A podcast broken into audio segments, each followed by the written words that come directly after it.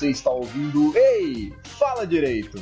Aqui é o Renan e com quem será que o Pedro brigou para ter sido expulso desse podcast, hein? Aqui é o Zé e é assim que meu Fusca anda. Aqui é a C e melhor nunca significou bom para todos. Aqui é o Kangu e eu vou fazer a comparação entre The Handmaid's Tale e Mad Max. Bom, a gente ficou um pouco sem entender nada, mas é assim que, que a gente vai andando pra frente. Parece que vai dar tudo errado e no final a gente chega em algum lugar. Isso é impressionante. É, ainda bem porque a minha frase foi, foi definida antes de bater a palma, né? Porque...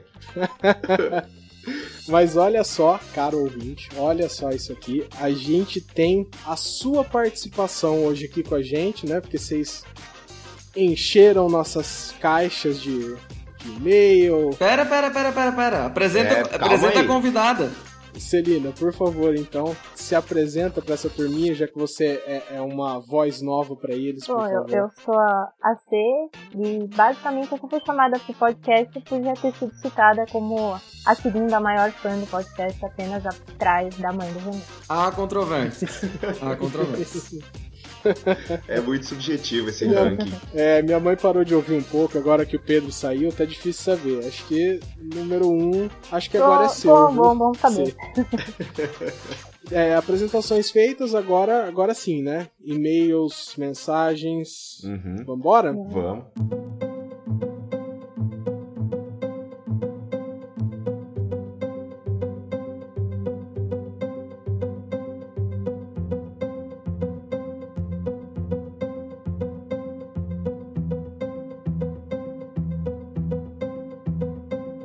Zé, você faz as honras aí, por favor? Bem, então, galera, pela primeira vez a gente vai ter aqui e-mails e comentários que a gente vai ler do pessoal que mandou e-mails pro nosso e-mail, né? E também pro pessoal que comentou e mandou mensagens via Facebook. Inclusive, você que tá ouvindo tem toda a liberdade, a gente pede que vocês mandem e-mails, conversem com a gente, né? E como é a primeira vez que isso tá sendo feito no podcast, Renan, você já sabe, né, cara? Você vai passar a noite fazendo mais uma vinheta. Então, Renan, toca a vinheta que você acabou de criar pro, pra leitura de e-mails. Nossa, cara, pra leitura de e-mail é foda pedir vinheta, hein?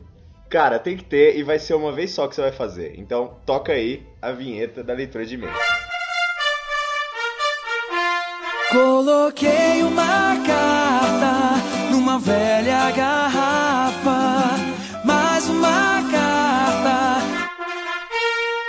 Bem, nosso primeiro e-mail é do Thales de Mirassol. Ele mandou o seguinte: Curto muito o podcast de vocês e sobre o último eu fui numa espiral sobre o conceito de vida e morte. E acho que seria a morte apenas se acabasse com a consciência da pessoa na lógica da sociedade da série.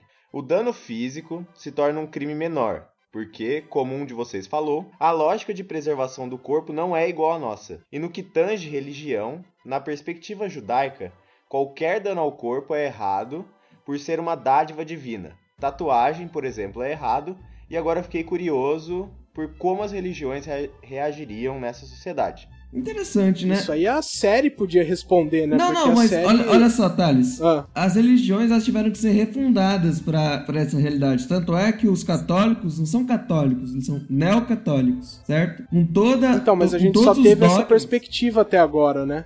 A gente não teve de outras religiões. Então, mas outras religiões sequer são mencionadas. Bem, não, teve mais uma. Muçulmano. O cara que morre. Tá tomando spoiler, desculpa. O cara que morre no Altered Carbon. a- aquele que era o parceiro da, da Tenente Ortega. Era do tio Ortega. Ele era muçulmano. Porque a mãe da Ortega até fala: ah, apesar de sermos de religiões tão diferentes, nós sempre conseguimos nos entender bem.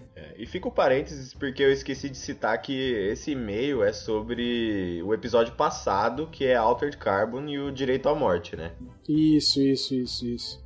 Bom, ele concordou, então, com a gente naquela parte de que realmente merece uma pena diferente o dano, o dano à capa e a, e a morte, que seria a a destruição do, do cartucho com a memória da pessoa. E realmente, essa abordagem é, mais profunda né, quanto as outras religiões também, poderia ser abordado nas próximas temporadas da série, né? Porque você teve esse, você realmente teve esses pontos, mas a, a, a primeira temporada ela se baseou muito no confronto, né, entre essa nova sociedade e esses, aspectos, esses aspectos jurídicos e o neocatolicismo, né? Acho que esse foi o foco, vocês concordam? Uhum, uhum. Você concorda? Sim, sim. Eu não participei do episódio, mas eu concordo. Não, não, não. Ah, você não participou do episódio, mas seu espírito estava entre nós. E agora, Zé, a mensagem, por favor. Ah, e primeiro, muito obrigado pro É, Thales. Thales, né, por valeu pelo participar. e-mail, cara.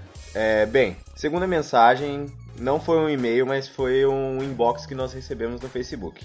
Inclusive, galera, você que tá ouvindo esse podcast, é, manda e-mail, interage com a gente, manda é, no nosso Twitter, que é arroba Ei Fala Direito, manda no nosso Facebook, que é Ei Fala Direito, é, porque a gente sempre monitora nossas redes sociais, né? A gente é um pouco ativo lá e a gente lê as mensagens que vocês mandam, os comentários e tudo mais. Sugestão de tema também, é Isso, bem é. legal se mandar. Então, nem que for pra xingar a gente, manda uma mensagem. Aí a gente lê aqui.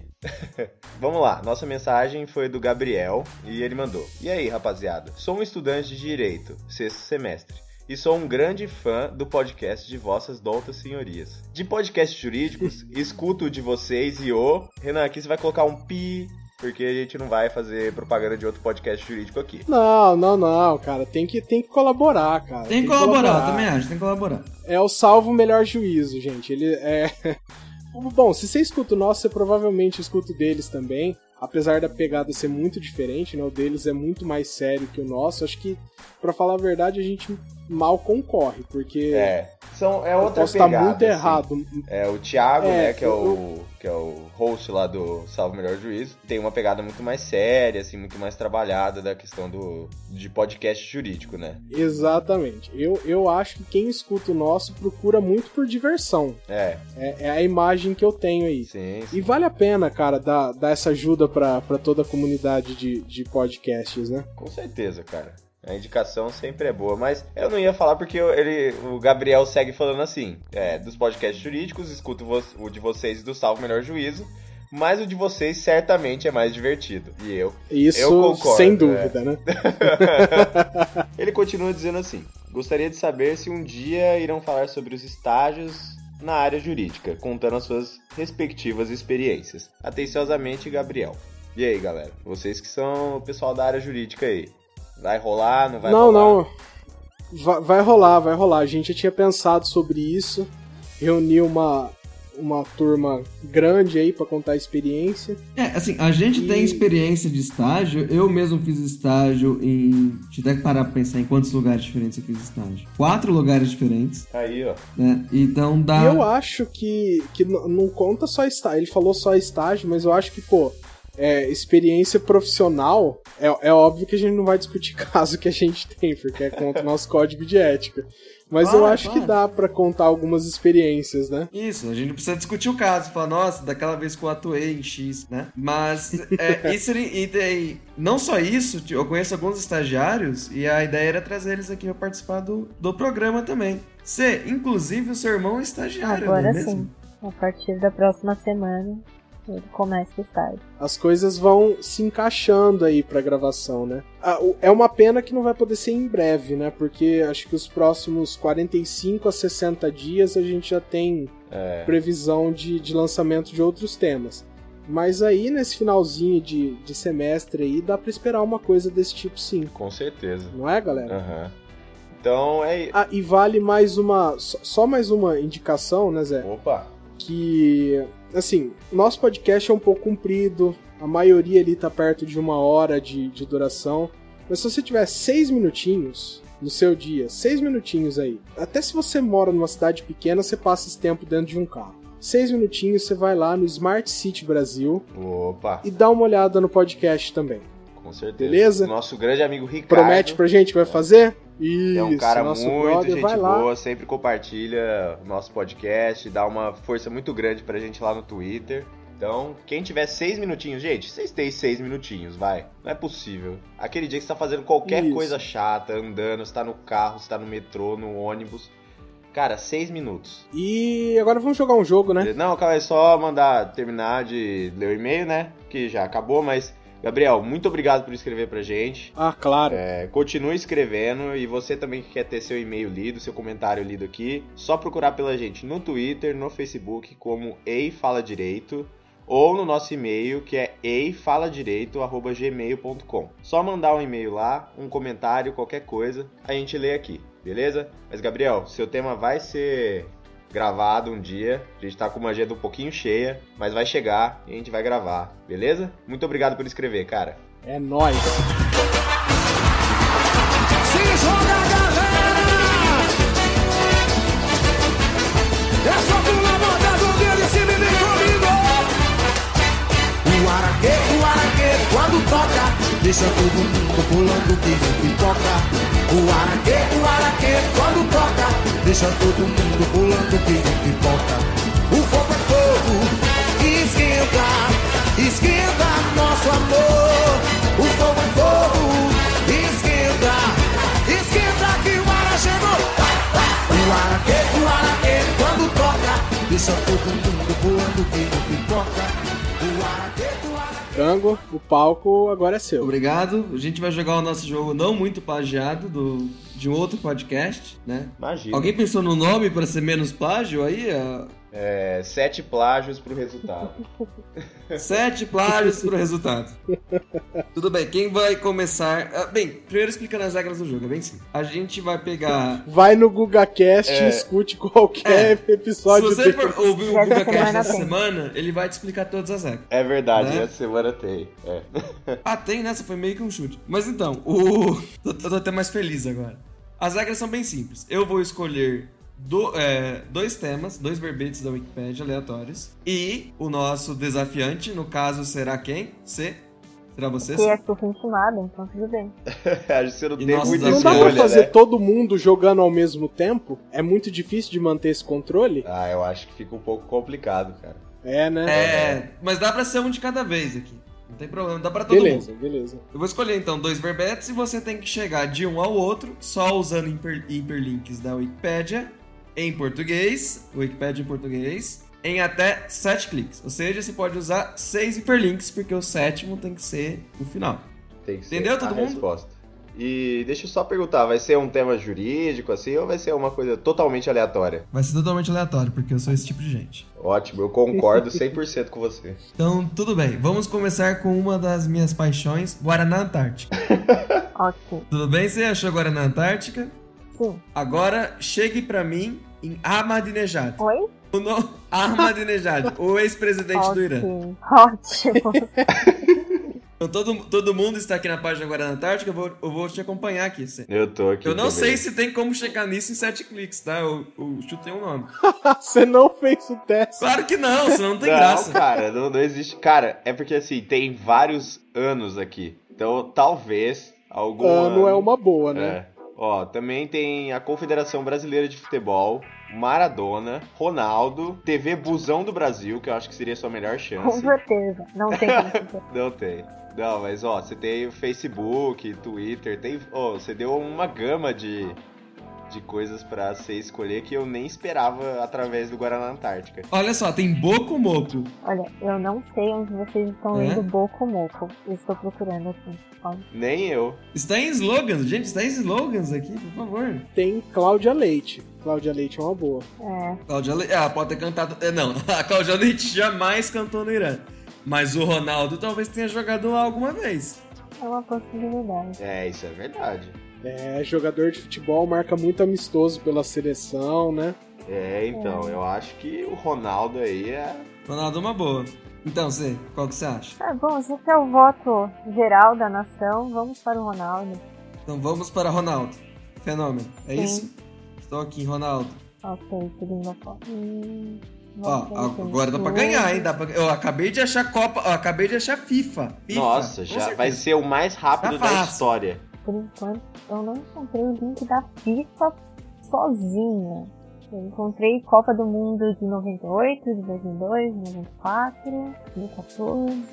Ah, mas você tem, você tem cliques, não tem? Você, você tem cliques. Ó, tem Programa das Nações Unidas para o Desenvolvimento. O famoso PNUD, né? Programa das Nações Unidas para o Desenvolvimento. É uma boa, hein? Tem Zagalo. Alguém quer jogar no Zagalo aqui? Só perguntando. Não, né? Ah, não, não. Estamos, estamos bem. Não queremos chegar a 13 aqui. Iugoslávia, Inglaterra, Gana. Olha, uma vez alguém foi pela Iugoslávia nesse jogo e deu certo. Não, não. Acredito que não. Eu, eu, eu iria por Copa do Mundo, sim. Ou do Eu Pinúdio. também. É, não, no Copa do Mundo você vai chegar rapidaço. Vai ser tipo o O recorde. problema é qual copo escolher, né? Tem várias. Verdade. É, E eu não tenho. Mas, Programa das Nações Unidas para o Desenvolvimento, com certeza tem o Irã. E se tiver o Irã, tem o Ahmadinejad. Talvez. Talvez. pode dar muito certo e pode dar muito errado. Pode dar muito errado. Mas eu acho que vai dar certo. É, porque Copa, se escolher o ano errado, pode ser que Cara, o Irã tem Jogos Olímpicos. Não, não, pera. Tem Jogos Olímpicos. Desculpa, não tem como clicar no errado agora. Assim, o Ronaldo chegou a jogar os Jogos Olímpicos. Em Atlanta, foi bronze. Ok, estou procurando Jogos Olímpicos aqui. O computador não está ajudando, porque o Ctrl F não está funcionando. Vai ser. Olha só, se você for na, na ficha dele, do Ronaldo, é o último quadradinho. Ah, sim.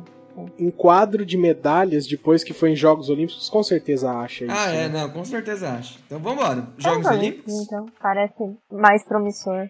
Segundo clique, certo? Vamos lá. Segundo clique, então tá. Estamos em Jogos Olímpicos. Olha, eu já dei uma pesquisada aqui e não tem Irã. Uhum. Eita. Tem, ó, o mais próximo. Ó, o governo do Irã tomou medidas, tal, tal, tal. Um judoca iraniano que foi desclassificado por excesso de peso. pode ser. Pode ser que seja sua passagem para o sucesso. Tem alguma coisa clicável aí? Tem o nome dele, que ele chama Arash Mireshmaeli. Parece que eu tô É falando verdade. alguma coisa ao contrário, né? É verdade. É uma boa. É uma cara, boa, é com uma boa. certeza, com certeza você vai encontrar através desse cara. E tem um quadro de medalhas também aqui, né? Mas ele Então, é- mas não pode clicar em Exato. link externo, né? Não, não é link externo o quadro de medalhas, é da Wikipedia. Então, mas ele tá resumido. Não, não, link é link. Não, tem que ser link interno, Não, não, não, pode ter é. link O externo. que não pode é- são aqueles links externos. Isso aqui vai, vai levar pro, Quadro de pro medalhas. Museu Olímpico. Não, vai levar pro quadro de medalhas. Vê artigo principal, quadro de medalhas dos Jogos Olímpicos. Ah, tá. Ver também. medalhistas, é? É, Não, não, lo- logo na frente. É. é, é, é. Olha, mas eu acho. é Eu acho que o Irã já ganhou medalha sim, hein? Eu não Será? tenho certeza, mas o cara. Aqueles levantamentos de peso. E o cara era iraniano. Aí, ó, é então. Eu acho. Ele foi desclassificado por excesso de peso. É, mas eu vou te falar que o Irã ganhou três medalhas, viu? Do quê? Do quê? Não sei, um esporte aí que eu curto. Eu estou tentada É, a clicar no quadro de medalha só né? pra descobrir o esporte aí que o Irã, o que o Renan curte. Não, é, eu também, tô, Eu tô praticamente É, eu vou de quadro de medalha só por causa desse spoiler dele. É, e agora a gente com certeza vai achar o Irã, ou não, né? Mas se a gente achar o Irã, eu quero Ou saber não. quem são esses três países, essas três medalhas. Ele ganhou três medalhas na história da, das Olimpíadas. Ah, pelo menos tem também os 100 medalhas aqui. Na de 96, né? Não, o Irã ganhou mais de, mais de três medalhas aqui. Não, na de 96. Ó, o Irã ganhou 19 medalhas de ouro já em sua história. Ah, tá, mas vocês entraram no quadro geral de medalhas, então, né? É, Então, eu tô, eu tô aqui nos Jogos Olímpicos ainda. Eu nem sei pra onde vocês foram, na verdade. Eu só achei o cara. Quadro de medalhas, quadro quadro de geral medalhas. de medalhas dos Jogos Olímpicos. Esse foi meu quarto clique. isso. Aí temos Irã agora. Agora você vai ganhar, você. A não ser que você clique no Kenya pra deixar as coisas mais difíceis. Irã. Certo, aqui. Agora, mas eu continuei com a dúvida de qual era o esporte que o Renan curtia. Eu só queria muito que vocês clicassem nisso. sei lá, eu chutaria que eles devem. Sei lá, eu chutaria judô e. O que, que eles podem fazer? Não sei. Eles podem fazer muitas coisas, né, cara? Aqui, luta livre, achei. Ô, louco. Isso era off, era off topic, tá? Então, eles ganharam luta livre e as três medalhas das Olimpíadas de 96. O resto eu já não sei. Desculpa fazer esse, esse parênteses aí, vamos, vamos continuar. Vamos continuar, então. Então vamos lá. Então clica, é, vamos clicar em Irã. Participou dos Jogos Olímpicos pela primeira vez em 48. Caralho, é Irã nos Jogos Olímpicos o verbete. Por... Eu falei pra ir no cara com excesso de peso, velho. Foi o. Ah não, mas agora tem Irã o, país o Renan aqui, me desviou. O Renan É. me desviou. É, então. Tudo que é muito Não, parece tem, muito tem fácil. link, tem outro Irã clicável aí. É, tem dar um Irã certo. Clicável vou de Irã pra Irã. Incrível. É, Isso. agora Aí você tá. É o seu quinto. É o seu quinto clique. meu quinto clique saindo de Irã para Irã. E agora estamos na página do Irã. E aí deixa eu E procurar. agora já dá pra dar um Ctrl F, né? Ctrl F, Ahmadine. Aqui ele, olha só. Tá nessa página. E um link clicável. Foi? O Ctrl F do meu computador não funciona, então eu estou acreditando no Tango. Nossa, Vem- você tá você jogando vem no aqui, modo ó. hard. Eu estou República jogando no modo hard, porque o meu Ctrl F não quer funcionar. Nossa. E foram seis cliques, sobrou um. Não, não, foi cinco cliques. E aí, você, quando você clicar no, no nome do presidente, vai ter sido o sexto clique. Ou seja, pelas regras do Golf que se aplicam, ela tem menos um. Então ela teve Ela tem uma menos ótima. um. Menos É. um. Parabéns, você. Menos um. Nossa, Mas você é, conseguiu cara. chegar em Isso, República Islâmica? isso, isso é o quê? É um bird, né? Menos um. Ah, É, eu não manjo tanto assim de gol. Nossa, regras, é um- regras de golfe, uma coisa que eu com certeza não conheço nada. Mano, eu já discuti sobre regras de aplicação subsidiária de regras de golfe no, no jogo sete cliques para as estrelas, como é que é?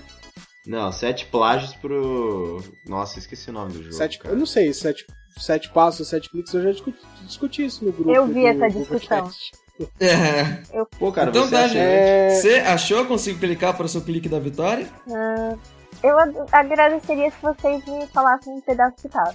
Porque eu estou lendo a página inteira. República Islâmica. República Ah, ok. Islâmica. Ah, sei.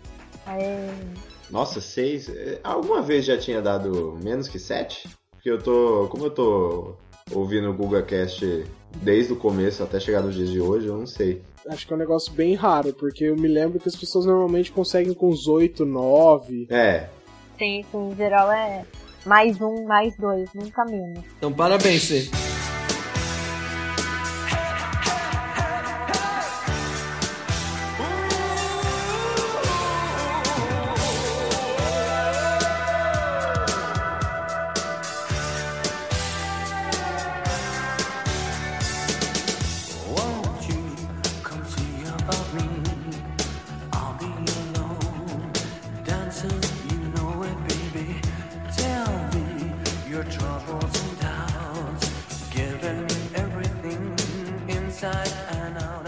Agora, agora é hora de falar do tema, né? Porque a gente já deu uma, uma senhora enrolada até agora. Enrolada não, porque é divertido esses joguinhos aí. Valeu, GugaCast.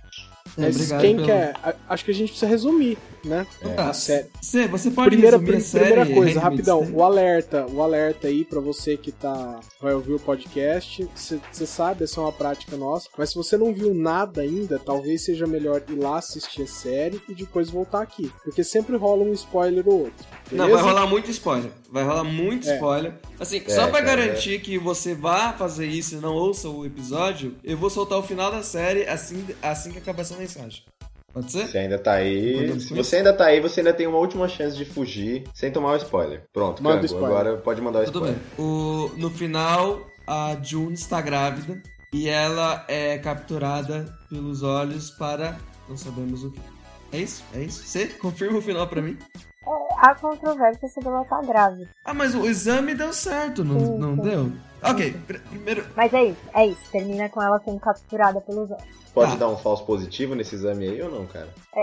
Ah, pode, né? Sempre Sempre pode. pode. Como, como o livro não, não acaba exatamente assim, ninguém sabe se aquilo vai ser o final e como eles resolveram fazer uma segunda temporada, pode ser que não seja exatamente isso.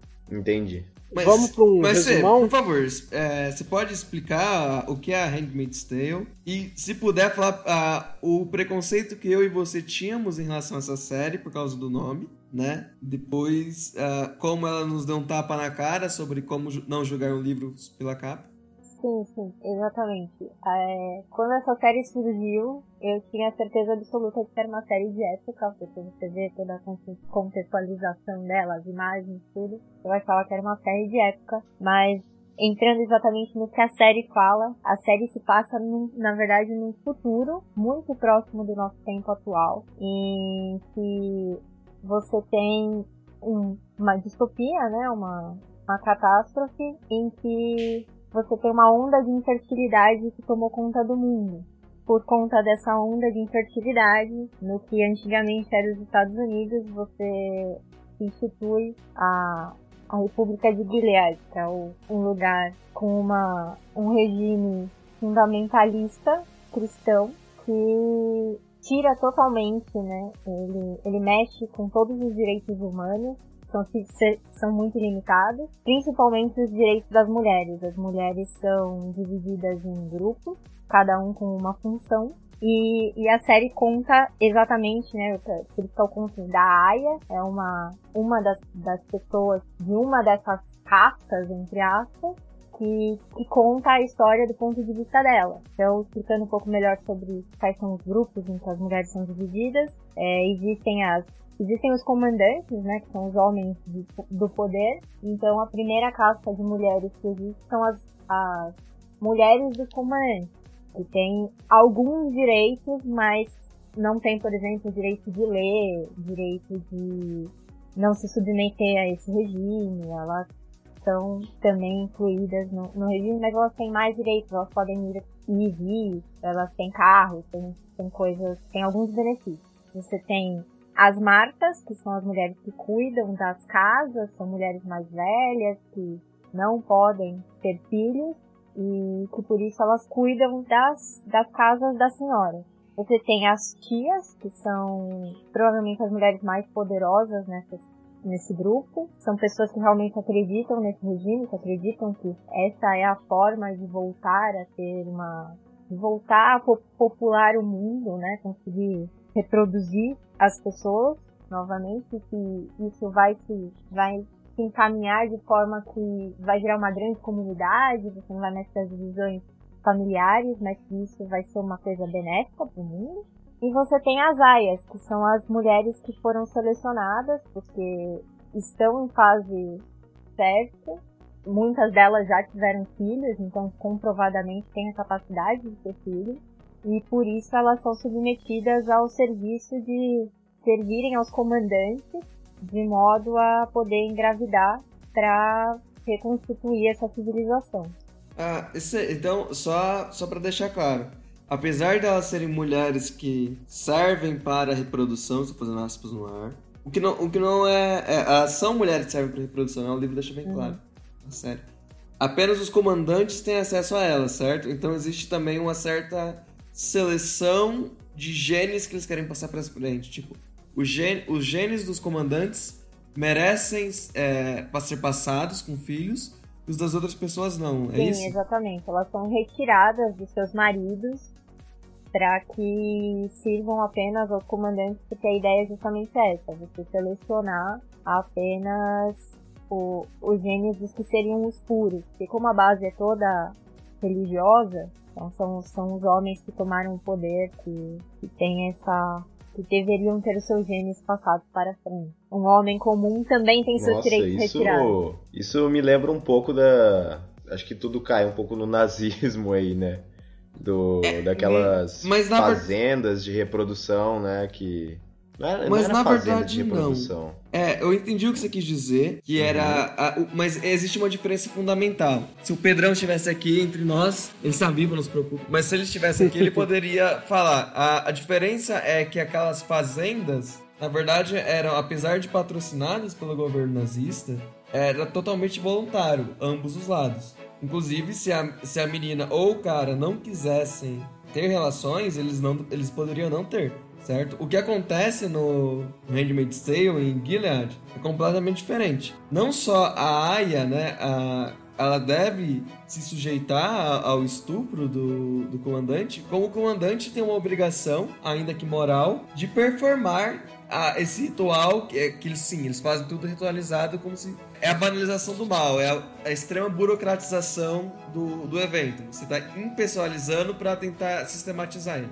Estou entrando um pouco jurídicas demais, mas o que eu quero dizer é: existe todo um ritual que acompanha e é esperado do homem que ele, aten ele seja capaz de performar este ritual. Ou seja, se ele não estiver confortável, como alguns não estão com a- toda essa questão do estupro e tudo mais, ainda assim é obrigatório que ele se, eh, se sujeite a isso também. Não, obviamente, não é o mesmo, não é o mesmo tipo de sofrimento, óbvio, as mulheres são sistematicamente estupradas, mas o que eu quero dizer é que existe toda uma lógica de, eh, religiosa envolvendo isso. Então, não só as mulheres devem se sujeitar, como o homem também tem que cumprir com esse papel. E as mulheres dos comandantes têm que, eh, têm que aceitar que os seus maridos tenham relações sexuais com outras e acompanham essas relações sexuais acontecendo. Então, é uma cidade completamente doente. Nossa, cara, ela fica tipo de voyeur ali. É porque Não, ela fica, se- ela fica segurando, assim, a Aya, ela fica entre as pernas dela e ela segura os braços, assim, é qua- quase pra virar uma pessoa só. Porque a Sabe? ideia. Nossa, é um ritual doentio O mesmo. ritual é baseado numa. E, e os empregados assistem, é, é um ritual mesmo.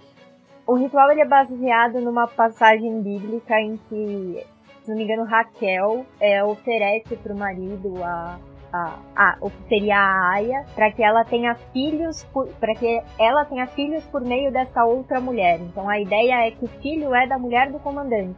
A Aya é só um meio desse filho acontecer. Por isso que elas se unem nesse ritual para que seja através da outra. Então é realmente um ritual bem Sim, e, Bizarro, como, e né? como eu disse, o ritual é feito pra despersonalizar, né? Você tá, você tá retirando a personalidade da pessoa. Ela deixa. Isso é tão claro porque as aias elas não têm nome. A gente começa acompanhando a jornada, né, de Offred, se não me engano. Offred. Uhum. Offred é literalmente off Fred, do Fred, com numa relação de pertencimento. O nome delas, a gente descobre, é June, antes dos acontecimentos. Mas a partir do momento em que ela se torna uma aia, ela deixa de ter individualidade, ela não é mais um indivíduo. A Secar tem uma personalidade, ela é tudo aquilo que o comandante diz que ela é. É. Ou as tias, mas a gente vai chegar Ela é mais um pra frente. instrumento, na verdade, eles falam em, em algum momento que é como servir o exército. Elas são um instrumento do governo. Uma espécie de. Não é mão de obra, mas enfim, algo semelhante a isso. Ela é uma Tanto que fábrica. elas são distribuídas pelo governo à medida que elas vão, sem, vão tendo os filhos, elas são trocadas de comandantes para que os genes de todos eles possam perpetuar. Vamos conversar sobre como que a situação chega num nível desse? Mas antes eu gostaria apenas de soltar um, um, um pequeno comentário. Sabe onde eles definem bem o que, que as aias são? No Mad Max. Porque os Mad Max, as, as, a- as noivas, quando elas fogem do. Esqueci o nome. É... É, o Morton Joe, Immortal Joe, obrigado. Quando elas fogem do Immortal Joe, elas falam: Eu não sou apenas um útero, né? Eu não estou aqui apenas para te dar filhos. Eu sou alguém. realmente, essa, essa ideia também tava lá, né? Embora fosse um ditador só, mas é a mesma ideia, né? Exatamente. E eu copiei isso de um podcast feminista. Contrariando absolutamente tudo. que a gente poderia falar desse podcast, ele copiou a ideia de um podcast feminista.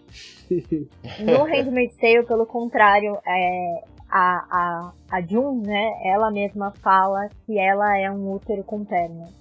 A, a lavagem cerebral é feita num nível porque, assim, a gente diz que elas não têm escolha. Na verdade, elas até têm alguma escolha. Elas poderiam ir limpar o lixo tóxico. Eles mostram isso em algum momento da série. Ou entrar pro, pro prostíbulo, Ou entrar né? pro prostíbulo. Existem, mas as outras escolhas Onde são realmente recebem. muito ruins. E elas são levadas pelas tias a acreditar que elas estão fazendo isso pelo bem da humanidade. Então ela, ela mesma se coloca como um útero com pernas. Um, um cálice E ambulante. existe mais uma escolha. Uma escolha que as escravas ah, no Brasil era é reconhecido como uma forma de resistência. Elas poderiam ou provocar o aborto ou elas poderiam se matar. Isso, isso acontecia na, durante a escravidão no Império. Ah, isso era uma forma reconhecida de resistência das mulheres negras, né, sujeitadas à escravidão, que elas ou abortavam para não dar ao senhor de escravo mais escravos, ou elas se matavam porque elas retiravam um patrimônio valioso para o senhor de escravo. Então essa é uma forma de resistência conhecida. E elas poderiam fazer a mesma coisa. Mas É novamente. pra gente pensar, né? Quando essas são todas as escolhas que você tem, você realmente tem escolhas? Exatamente.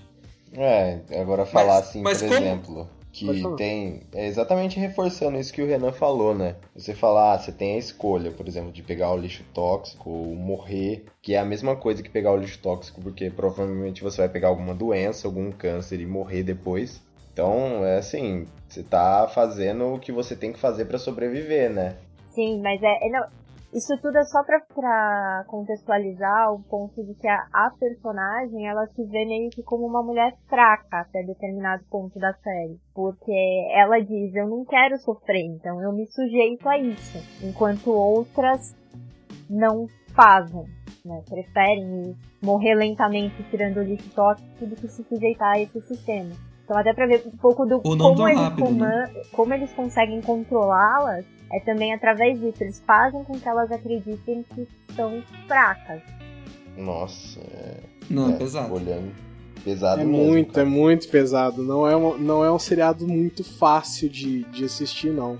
E C, ah, você falou que é, é um futuro próximo, ao contrário da maioria das distopias, principalmente cyberpunk, que colocam no futuro longínquo, ou pelo menos colocam um, um evento marco, tipo uma guerra ou algo do tipo, o, o Handmaid's Tale se diferencia por dois motivos. É um futuro próximo, um futuro tão próximo que a June tem recordações do que seria o nosso tempo, é, nosso tempo atual, né? Nossa linha contemporânea. E não houve um grande cataclisma. Foi algo que foi acontecendo aos poucos, certo? Sim, foram. Foi assim, a, a, a realidade que a gente vive, a poluição, cepas de, de doenças que, que se tornaram cada vez mais resistentes. a- as energias foram acabando, então foi se apelando mais para energia nuclear, energia nuclear e os problemas que ela traz quando explode. Então, é, foram coisas razoavelmente co- cotidianas. Você não teve um grande ponto que levou a isso. Foi a nossa realidade atual, como ela está se mostrando, assim, evoluiu para esta, este futuro. E, e não Nossa, foi uma, e não foi algo assim, ah, daqui a 100 anos. Foi algo que daqui a 3 anos. Exatamente, eles deixam isso bem claro na série. Ela lembra do passado, ela tá com a amiga num bar, ela chama um Uber, então eles tentam deixar bem claro que é um tempo bem próximo do nosso. E nessas, nessas lembranças que ela tem, a gente vai vendo mais ou menos como é que isso aconteceu, né? Porque ainda, ainda estava um governo bem parecido com o governo que, que, que a gente tem hoje nos Estados Unidos, e aos poucos o, o Estado laico vai acabando, né? Na- nas memórias que ela tem, né? Até chegar ao ponto que eu acho que é hora que, que ela mesma entende que a situação realmente mudou e ficou realmente grave, que é quando eles passam uma lei que mulheres não podem mais ter Sim, a propriedade, né? primeira coisa que eles fazem é bloquear as contas das mulheres. Ela tenta pagar uma compra e o cartão dela simplesmente não passa, porque ela não pode ter uma conta no nome dela. Que é é uma coisa que não é institucionalizada hoje, mas é, é que, assim, eu trabalho bastante com, com alimentos, né? O, o que, o que acontece normalmente com várias mulheres hoje é isso, é, é ex-marido que quer privar a mulher de a- acesso a, a um dinheiro que é devido para alimentar o filho, que você cria uma situação muito parecida com essa, sabe? Uma dependência muito grande.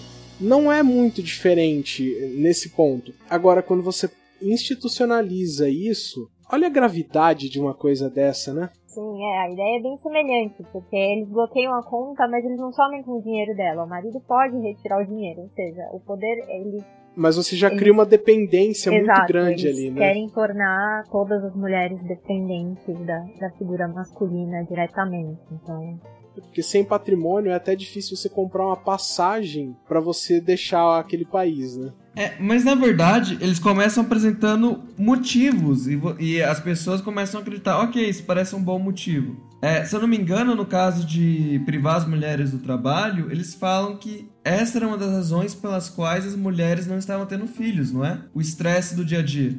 Sim, eles tentam apresentar esse tipo de motivo para ir tirando, para justamente conseguir ir retirando esses direitos aos, direitos aos poucos. Por, ao invés de dar um golpe e tirar tudo de uma vez, eles vão fazendo isso de forma mais branda. Quando as pessoas começam a perceber o que, o que realmente está acontecendo, já está muito evoluído. Inclusive os homens, eles mostram um pouco que o marido dela, apesar de ser um cara que ela se lembra dele como um cara legal, um cara que não era machista, ele tem algumas falas que, que levam, ele acha que, ele fala para elas, ah, se vocês precisarem de ajuda, eu tô aqui. Se você, você sabe que eu vou sempre cuidar de você. Então ele, eles tentam colocar a coisa de eles estão também educando os homens nesse sentido. Por isso que isso é feito devagar. E, e primeiro. Sim, porque el- elas despertam pra aquele problema, mas realmente o marido dela continua na mesma. seguindo o fluxo, né? É bem verdade isso. mesmo. E não só, primeiro há uma mudança cultural da população, então, por exemplo, quando elas estão correndo, existe toda uma condenação do tipo, ué, porque vocês estão vestindo essas roupas assim? E, ela, e essa é uma condenação que existe, que já, já é visível pouco antes da questão do cartão mesmo. Sim, sim. Cara, Porque essa a- questão... a série passa essa ideia de que a aceitação de um novo regime já era muito grande, né? Até porque, pelo jeito, é, não sei se eu entendi direito, mas parece que foi, por algum momento, foi um governo paralelo, né? Foi, na verdade, Porque- eles eram rebeldes, Sim. né? Eles, eles eram um grupo revolucionário que ganhou. Essa Eles, eles, eles aplicam um, um golpe realmente, eles conseguem tirar o presidente do, do governo, mas eles eram um grupo que vinha ganhando força já no passado. Eles mostram isso no- nos flashbacks do comandante e da, da Serena, né, que é a esposa do comandante, que era um grupo bem organizado, que, que já vinha acreditando que por conta da- do decaimento da taxa de fertilidade no mundo, eles vinham com um discurso de a gente tem um jeito de, de corrigir isso. E agregando gente a esse grupo por conta disso. Cara, eu tenho... Ah.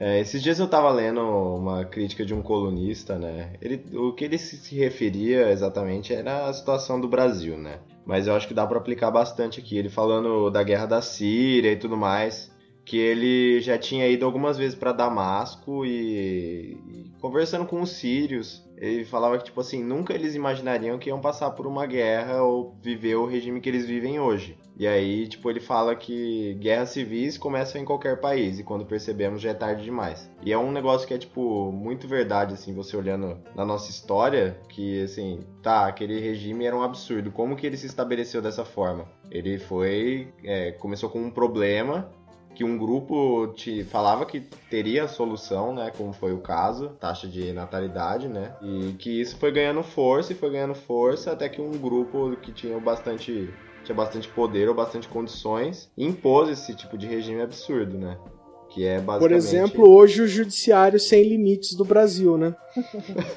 Não, pera, existe uma pequena diferença, né? né? Uma pe- Ainda, né? Não, não, não. Existe uma diferença porque, é, apesar do, do autoritarismo, de, apesar, em Gilead, ah, não existe juiz. No seguinte sentido, você é. Quando existe o julgamento da. Eu ia falar da Rory, eu esqueci o nome dela. Da. Offglen. Ela era Offglen até então. Offglen. Quando existe o julgamento dela, foi mais ou menos assim: o, o julgamento. Levaram ela na frente de um juiz, aí o, aí o juiz perguntou o que ela fez. Aí o promotor descreve o crime. Ela era uma traidora do gênero, tá? Isso é a, é a descrição do crime. É, traidora de gênero são as pessoas, são os homossexuais. Ela falou, ela é uma traidora do gênero. Aí o juiz pergunta: Você jura sobre a, Bíblia, sobre a Bíblia que você está dizendo a verdade? Aí o promotor fala: Juro. E ele condenado. Bom, esse é o julgamento de Guilherme. Esse era um ponto que a gente precisava chegar, né?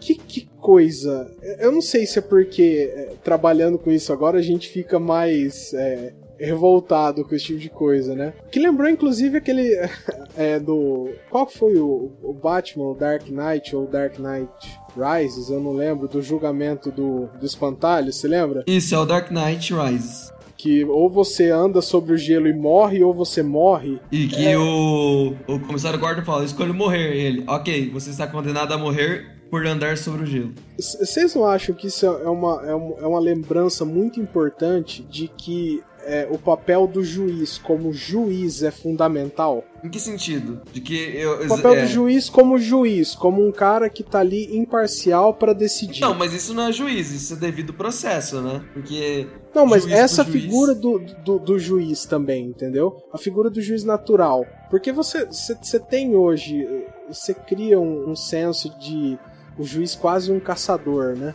Você não sente um pouco? Olha, eu diria que não no isso? nível do, da série, por motivos. Não, de- não. É, eu, eu concordo que não, mas eu já não fico mais tão satisfeito. Tal, talvez seja birra minha, não sei. É- Você não, você não concorda pelo jeito, né, Cano? Cara, eu não concordo muito.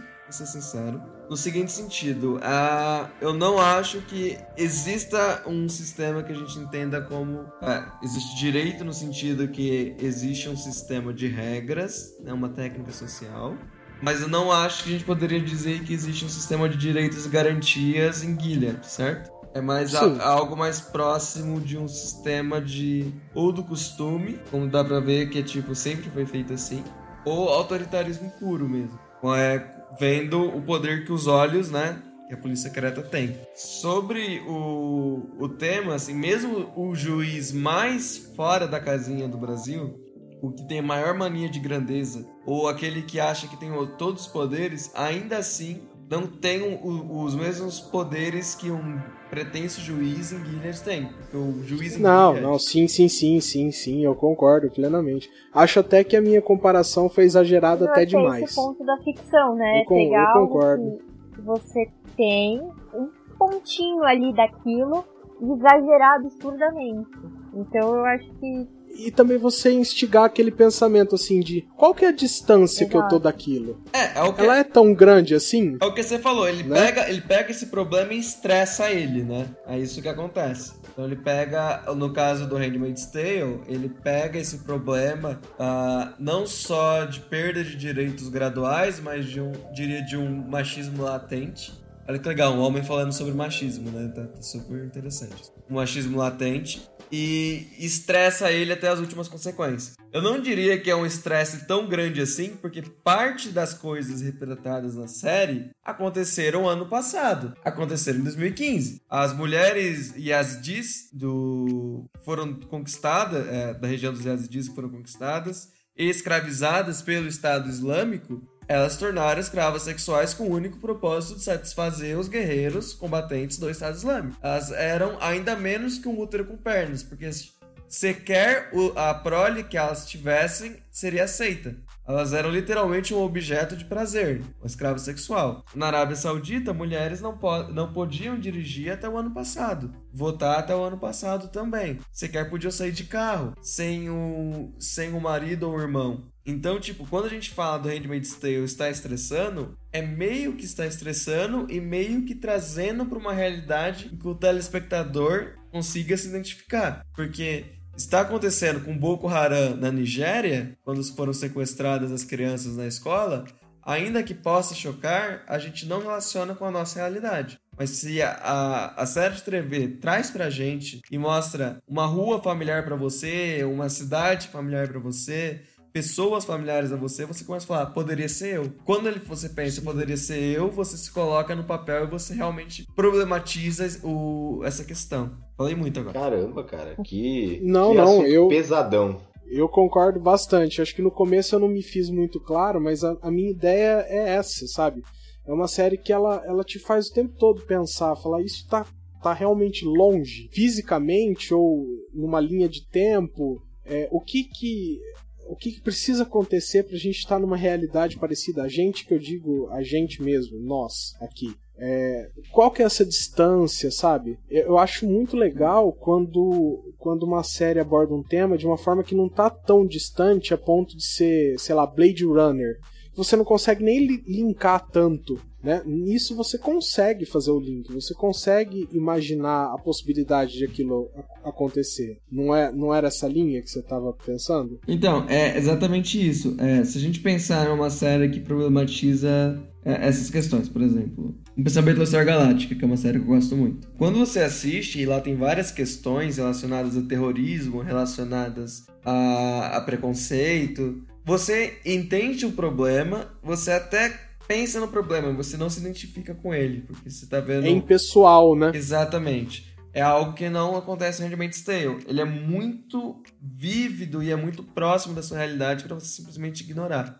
E sobre a, a perda de direitos, já retomando o tema, interessante que eles mostram e a, as próprias personagens falam o quão gradual foi isso. Se eu não me engano, a June chega no momento e fala: Eu não percebi o que estava acontecendo, eu não me interessava por política, certo? Sim, sim, ela deixa isso Claro que eles vão deixando a coisa acontecer, ela vai vendo, ela tem lá a, a melhor amiga dela, a Moira, que é mais ativista, mais, mais engajada na coisa, fica tentando puxar ela para perceber que isso tá mais grave do que ela pensava, até que a hora que ela acorda já tá muito próximo da, da coisa ser totalmente tomada. Então ela até se culpa um pouco por não se envolver tanto nisso. E quando existe aquele protesto pelos direitos, a Gilead já é Gilead ali, né? Não é mais os Estados Unidos. Sim, né? Gilead não tem problema algum em metralhar os É, manifestantes. naquele momento eles já tomaram Sim, o o poder. massacre, né? Eles só não instituíram E o que ele quer a sociedade como um todo, mas eles já tomaram o, o, o poder. Não existe mais Estados Unidos, exatamente. E ali eles querem dizer que é, ok, tipo, tarde demais. É, ou você se adequa Agora, agora, se for- ou, você, existe- ou você será metralhado. Não precisamos de você nessa sociedade se você não está disposto. Exato. Eu, eu ainda, eu ainda diria mais. Eu diria assim, aqui é o fim, aqui é o fim da solução pacífica. Você poderia ter pelo voto.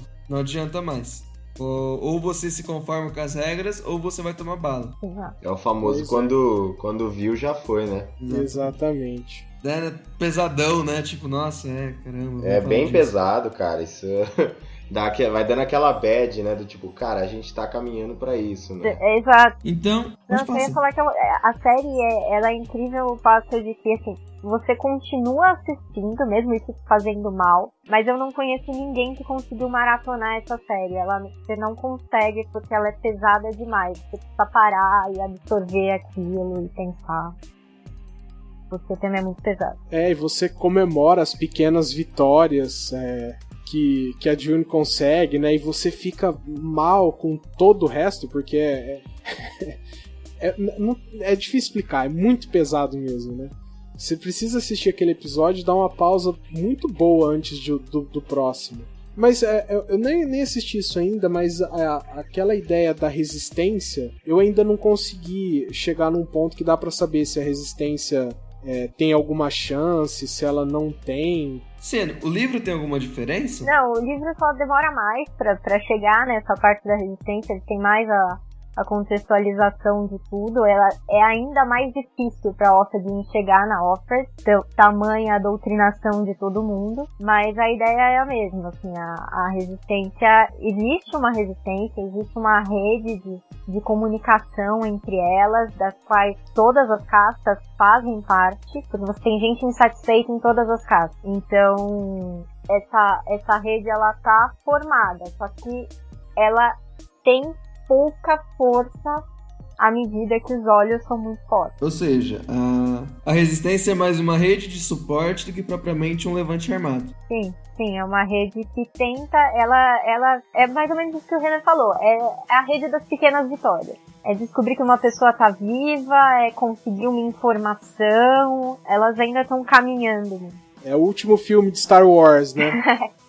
Você só. Você, é mais importante motivar uma nova geração a continuar a batalha, porque você mesmo não vai conquistar essa vitória, né? Mas a ideia da luta pelo Sim, símbolo, até né? porque elas são a primeira geração de Aya. É o primeiro grupo. Então elas realmente acreditam que estejam fazendo a coisa mais pro, pra próxima geração. Elas são uma geração que está tentando se adaptar a esse novo regime ainda. Então não tem força suficiente pra, pra brigar.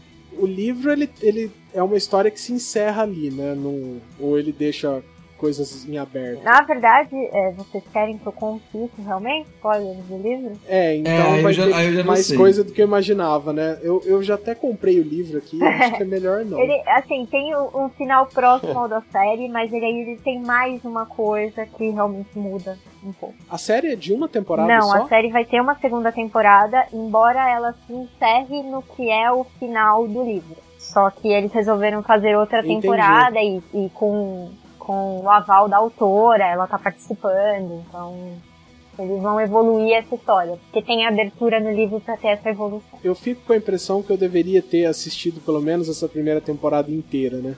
Peço até desculpa pro nosso caro ouvinte, eu não consegui, porque é muito difícil maratonar, como a gente falou. Não teve jeito de, de fazer isso. Mas, nossa, eu fiquei. Muita coisa eu precisava ter visto, né? Sim, tem, Tem umas coisinhas. tem né? bastante coisa pra ver, e Uhum. assim, é uma série que dá pra inclusive você assistir mais de uma vez, porque você pega nuances diferentes de, das coisas.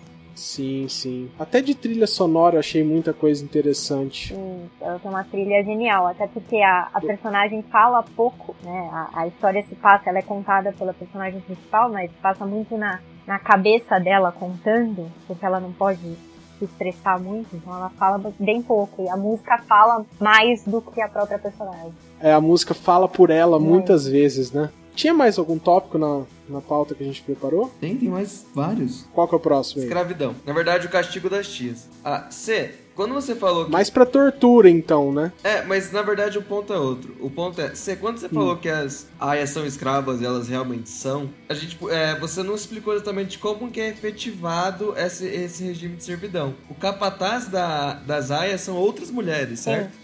Elas que produzem a dominação. Sim, os capatazes são as tias. As tias são as pessoas que realmente acreditam nessa, nesse modelo que foi instituído. Então, é, elas são as pessoas que fazem isso pela crença, pelo, pela humanidade. Então, elas não têm, não existe muito controle sobre as tias e elas contra, controlam as aias. Então, existe um, um, centro de treinamento onde elas ensinam como as aias devem se portar, o que, que elas devem fazer para poder, tanto na, na cerimônia, né, que que tem toda vez que a, que a mulher está fértil, quanto no restante do tempo em que elas estão nas casas, as coisas que elas podem usar, que elas não podem usar, e até mesmo a doutrinação, né? Então, ela tem uma, uma cena em que uma das das aias conta que foi estuprada no passado e ela faz todas as a tia faz com que todas as outras falem para ela que a culpa é dela, ela que estava incitando os homens a fazerem aquilo. Então assim, a parte da doutrinação realmente de da lavagem cerebral e dos castigos vem, na verdade, de outras mulheres. Então elas não enxergam os homens como. Elas sabem que o poder está na mão dos homens, mas o tapa não vem dos homens, vem de outras mulheres. Inclusive, você, a, você me falou que o, a própria June no livro pensa sobre isso, né? A mãe dela tinha sido uma feminista histórica, né? No sentido que a mãe dela foi uma. Ela lutou pelos direitos das mulheres e ela, tipo, fala: Nossa, mãe, se você soubesse o que ia ser uma sociedade feminista, você ainda se lutaria? É, no, no, na série a mãe da June não, não é mostrada, né? Mas no livro eles contam que ela tinha sido uma feminista, alguém que já vinha observando isso há muito tempo que a sociedade estava mudando nesse sentido de, de ir retirando os direitos femininos. E ela até é considerada a traidora do, do movimento, porque ela resolve ter um filho, apesar de ser contra a forma com que a coisa está se encaminhando. E, e a Juni não gosta até de se envolver nessas coisas no livro por conta disso. Que é coisa chata, é assunto da minha mãe. Mas ela, a mãe dela tá desaparecida nessa, na, na parte em que ela, ela conta a história, né? Que ela já é uma aia. E ela pensa muitas vezes nas coisas da mãe e ela fala, é, você pensava que se o poder estivesse na mão das mulheres, a coisa seria assim? Porque ela enxerga realmente outras mulheres como figuras de poder agressivas, né? São as tias. Que ao mesmo tempo cuidam delas, elas brigam uhum. pelos direitos que elas acreditam que as aias têm que ter, que elas acham que as aias são sagradas, que elas têm que ter alguns privilégios, mas ao mesmo tempo são elas que punem as aias quando elas saem do modelo prescrito. É, entenderam porque não dá pra maratonar essa série? Não, cara, se você tentar maratonar essa série, você vai ter um AVC. Não, no não, mínimo. Não, não tem. Ou você vai entrar numa depressão profunda. Ou você cara. vai descobrir que é, você é um sociopata né? que não sentiu nada. Uhum. É, pode ser também um momento de descobertas, né? Exato. Veja bem, esse ponto da série é bem claro. Ele tá falando, apesar da sociedade ser extremamente machista, a mão, a, quem levanta a mão para as, para as aias, para as mulheres, não são os homens, são outras mulheres. Olha só a profundidade da série, onde ela chega. Sim. Isso é, isso é impressionante na série, né? É, se, se você for bem Sim. profundamente, são mulheres que foram levadas pelos homens a acreditar que aquele era o único modelo. Mas é, as tias, elas têm uma compreensão melhor de que elas realmente não têm poder nenhum. Elas têm poder especificamente naquelas situações, né? Então é uma coisa muito moldada desse jeito por essa sociedade. Eu, né? eu não diria, o poder simbólico das tias é muito alto. Tanto é que uma das personagens consegue, pelo menos a primeiro momento você acha que ela fugiu, né? Você não sabe exatamente onde ela tá. E eu ah, não, é, é, spoiler da série, eu vou falar. Ela não fugiu de verdade. Mas o. Ela conseguiu fugir porque ela estava vestida como uma tia. E, e, como ela mesma falou, é, já que você é uma tia, ninguém vai, se, vai ter coragem de erguer os olhos para você. Ah, é verdade, né? É verdade, elas têm um poder maior do que eu Mas me eles lembrava. mostram que o poder delas é simbólico, porque quando a tia tenta proteger uma das Exatamente. aias de uma punição, ela não pode, porque aí ela tá sujeita ao sistema. Mas ainda assim, um, um comandante foi condenado à amputação da mão por, por dormir com uma aia fora da cerimônia. Mas qual que é a relação com o poder das tias? Não, não, eu quero dizer que as aias são consideradas sagradas. Então, Ah, sim, sim, sim, sim, sim, sim, sim. É, é, se bem que nesse todo caso é mais pela infidelidade do que propriamente pela aia em si, né? Sim, porque eles acham que a infidelidade é um dos motivos, né? Pode causar. É como se fosse uma punição, como se a infertilidade fosse uma punição divina. E se eles não se submetessem a essa condição, a esse modelo, elas não pudessem mudar essa situação.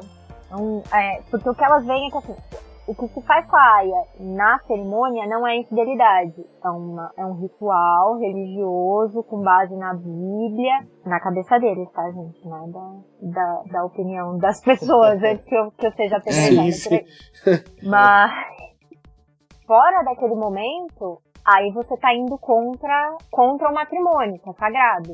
Então é bem contraditório, mas tá tudo em volta do, do quanto as aias são consideradas seres abençoados, instrumentos abençoados. escravas abençoadas, né? Você tem mais um ponto. Ah, eles justificam tanto o castigo das tias, quanto a retirada de direitos, quanto a escravidão, como medidas necessárias para a sobrevivência da espécie. Eles, deixam, eles falam que eles estão fazendo o que é necessário para que a raça humana continue a existir. E em comparação com outros países, ah, em parte marketing, em parte mais marketing também, mas em parte com uma certa concentração, né? Eles estão tendo filhos, ao contrário dos outros sistemas em que não foi adotado essa questão das aias. Inclusive, é a embaixadora mexicana, por exemplo, ao visitar Gilead, reconhece, olha, entendo que o seu que o, o que você está passando é terrível, numa conversa com a Tenka Júnior, né? Entendo que você é, está passando por uma situação terrível, entendo que vocês são escravas, mas existem bebês aqui e não existem bebês no México. Então não posso te ajudar, eu, eu não vou combater esse sistema. A, a pergunta que eu quero chegar é: a- o que é justo e o que não é para salvar a espécie? Seria adequado adotar um sistema em que você está você está privando dos mais dos mínimos direitos uma, uma parcela da população ou se se a gente chegar a este ponto, você quer vale a pena salvar a espécie? Se, se este é o preço para salvar a espécie, então a espécie não pode ser salva.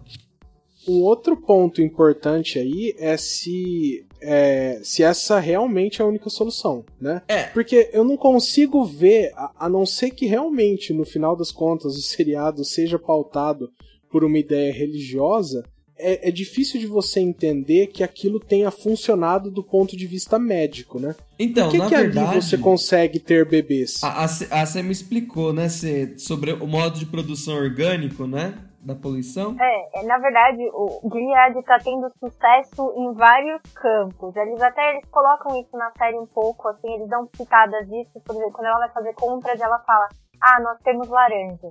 Porque a, o solo ficou muito ruim, então a comida ficou escassa, as pessoas começam a não ter nutrientes suficientes e, e Gilead começa a conseguir, com essa estrutura reduzida, Então você não tem, não é todo mundo que tem carro, então você reduz a poluição. Logo você começa a conseguir plantar. Então eles conseguem sucesso em vários âmbitos e é por isso que eles tentam passar isso para o mundo como nós somos o modelo certo. O outro ponto deles é que eles segregaram mulheres que comprovadamente já tiveram filhos. Na sua grande maioria. Assim, existem aias que não chegaram a ter filhos, mas a grande maioria das aias são mulheres que tiveram filhos. Então eles sabem que aquelas mulheres são, são férteis e capazes de gerar crianças saudáveis. Logo, é mais fácil você ter sucesso nesse caso do que você deixar as pessoas se reproduzirem ao acaso. Porque eles eles estão constantemente tentando, no momento, no período certo, as mulheres são examinadas sempre para saber exatamente quando elas estão no período certo e conseguir é, E, isso num grupo reduzido. Você tá pegando só mulheres que você sabe que tem essa capacidade.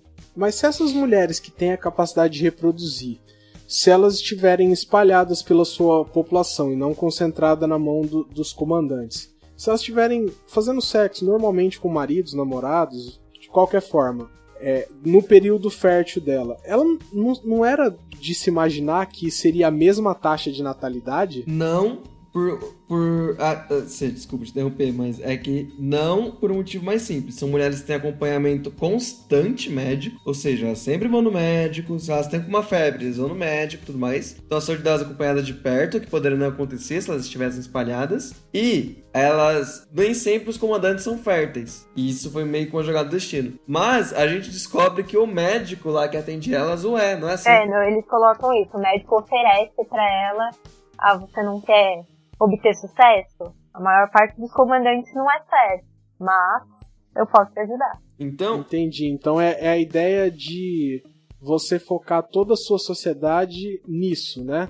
Você ter o acompanhamento médico, sei É, lá. é, é um processo todo produtivo, é, realmente, todo é. assim, eles vão até que a mulher consegue engravidar, no momento que ela engravida, aí ela passa a ter todos os direitos, a área grávida, ela pode fazer qualquer coisa, ela é tratada como algo a ser protegido ao máximo, então você, biologicamente, você favorece a possibilidade desse bebê vingar nessa condição, e assim que passa resguardo a amamentação, próximo comandante. O que provavelmente num casamento Entendi. normal não fosse acontecer. E aí fica a pergunta extremamente difícil de responder. Se, se essa é a perspectiva da sociedade, é válida essa atitude? olha, pra ser bem sincero, eu acho que se a humanidade chegar a este ponto, a humanidade não merece ser salva. Ela, ela já morreu e a gente e é só uma carcaça que as pessoas estão tentando empurrar pra ver se mexe. Sim, mas isso não tem, não tem ninguém que vai julgar se merece ou não. As pessoas vão tentar sobreviver. Eu acho que isso Sim, é. mas ela já vai tá, mo- já, já vai estar morta. É que Por dentro, você fala. Tipo, a gente É. nunca vai ser, voltar a ser uma sociedade do jeito que a gente é, né? Exatamente.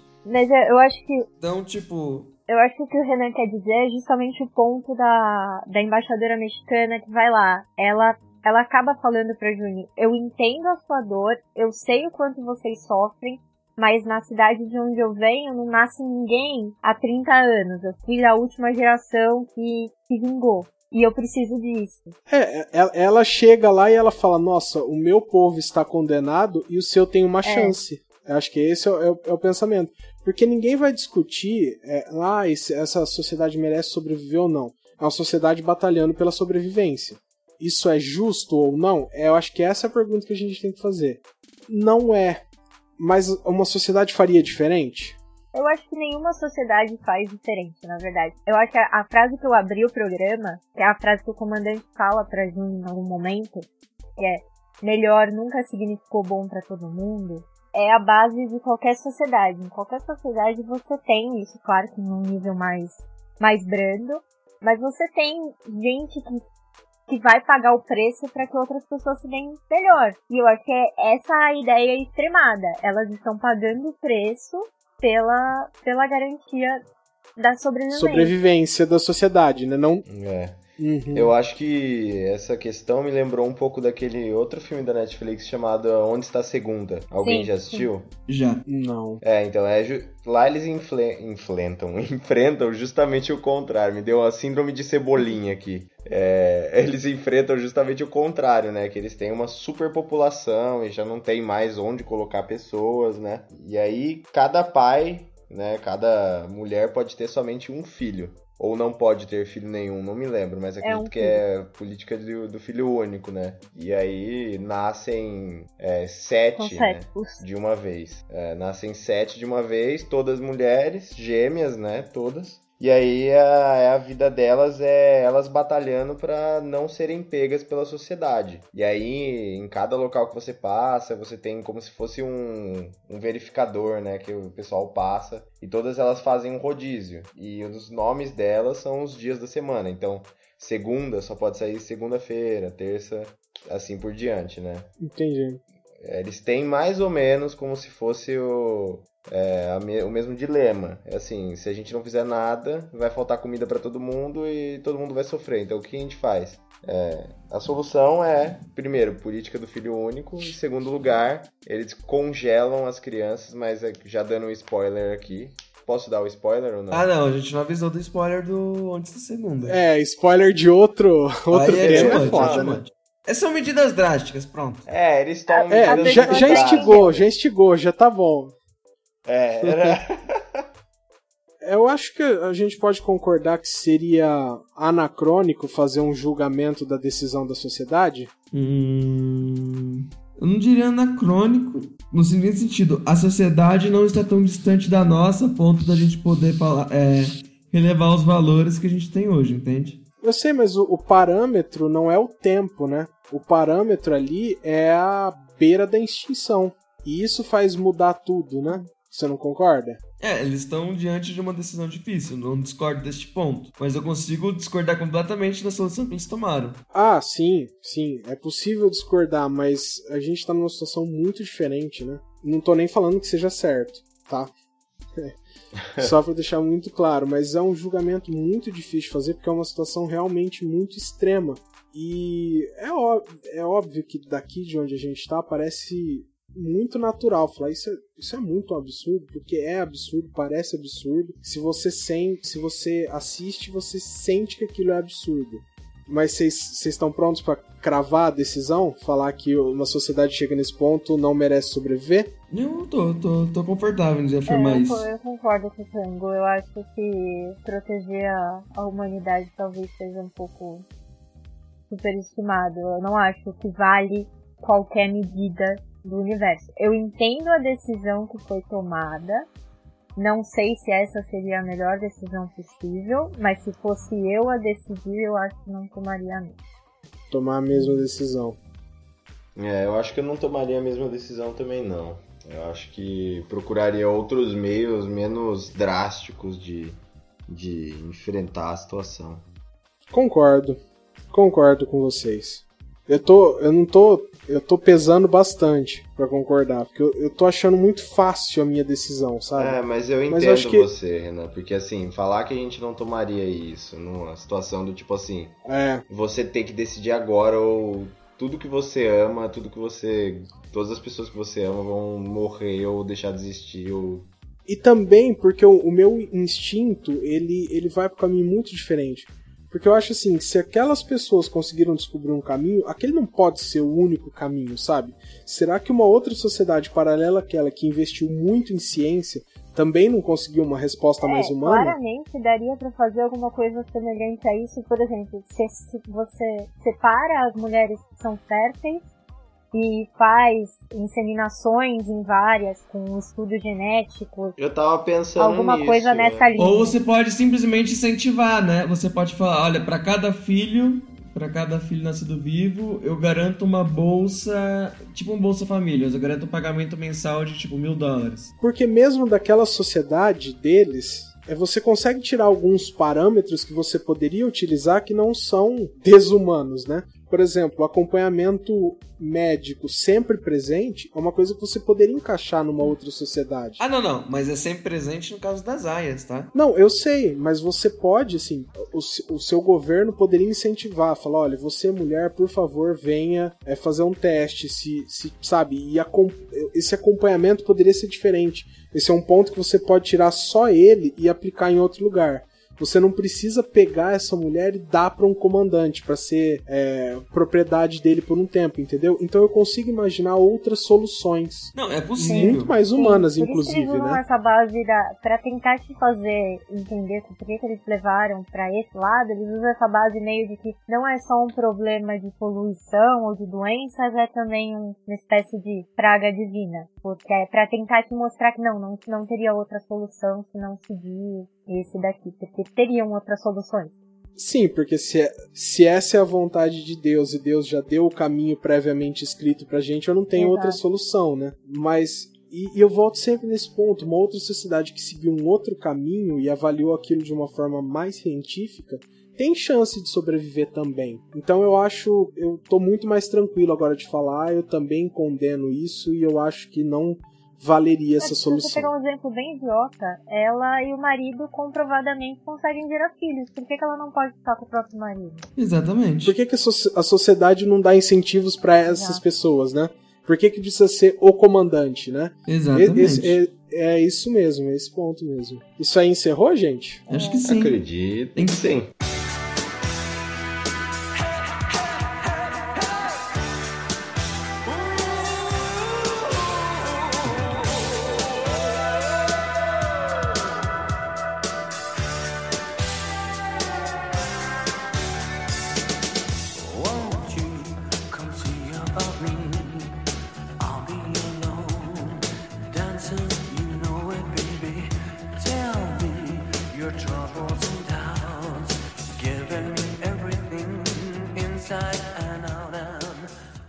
Você tem que pedir música hoje, em primeira participação. Ah, ok, ok.